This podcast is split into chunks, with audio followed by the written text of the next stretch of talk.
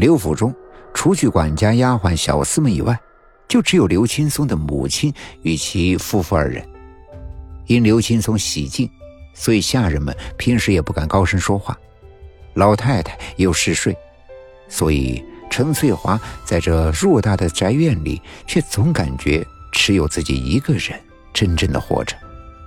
他盼望相公能够多看自己一眼，哪怕是他看不顺眼了，责骂自己两句也好。可是，他每每在他面前，却总是那副有礼有节、冷冰冰的模样，更加的令他寒心。就在半个月之前，刘青松忽然破天荒的敲开了陈翠华的房门，这令他欣喜若狂。他见他浑身酒气，便伸手想要扶他进门，没想到却被他一脚给扶掉，厌恶之情溢于言表。他闪身进屋，坐在了床沿上，招手让他过来身边。刚要说什么，却忽然“呕”的一声吐了一地。他忙叫丫鬟小柳去端热水，自己则拿了一个干抹布跪在地上收拾着。水来了之后。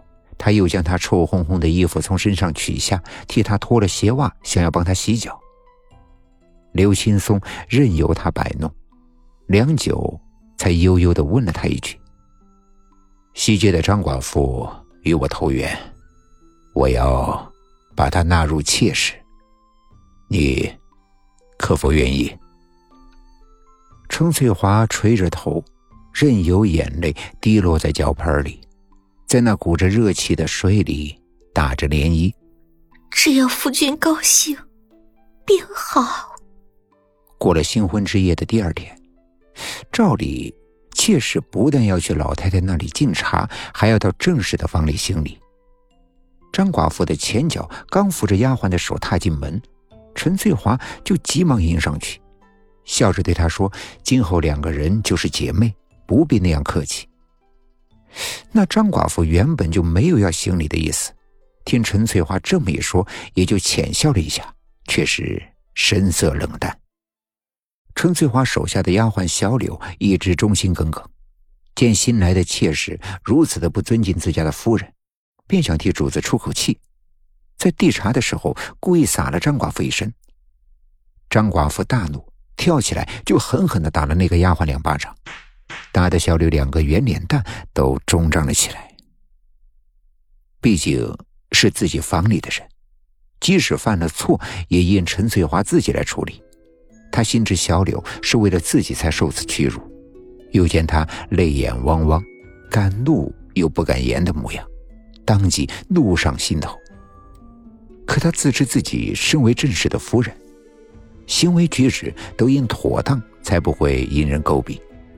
因此，他当下没有发威，只是叫了两个丫鬟，将怒气冲冲的张寡妇给送出门去。一个时辰之后，刘青松却气势汹汹地闯进门来。陈翠华刚要迎上去行礼，就被其一巴掌打在了地上。他仿佛还不解气似的，又朝地上的陈翠华吭吭地踹了几脚，才停下。喘息了两口之后。带着鄙夷的神情，居高临下的质问道：“蔡琴说刚来你这行礼，你却故意指使丫鬟泼他一身热茶，可有此事？”程翠华心中苦笑，事已至此，他再解释又有什么用呢？刘青松见陈翠华依旧低头不语，眼里闪过一丝厌恶。山野之女，果真是缺乏教养。说罢。就拂袖而去，小柳则是哭着跑上前来，扶起面色苍白的陈翠华，心疼的喃喃道：“又是何苦呢？何苦要坚持下去呢？”程翠华其实也有过叫刘青松休妻的念头，可当他试图将刘青松对他的种种向老太太诉说的时候，却被其指着鼻子骂了个。狗血喷头！老太太年轻的时候就是个有名的泼辣户，年老了脾气就更加的古怪且喜怒无常，不仅是对丫鬟，对家中的媳妇儿也是如此。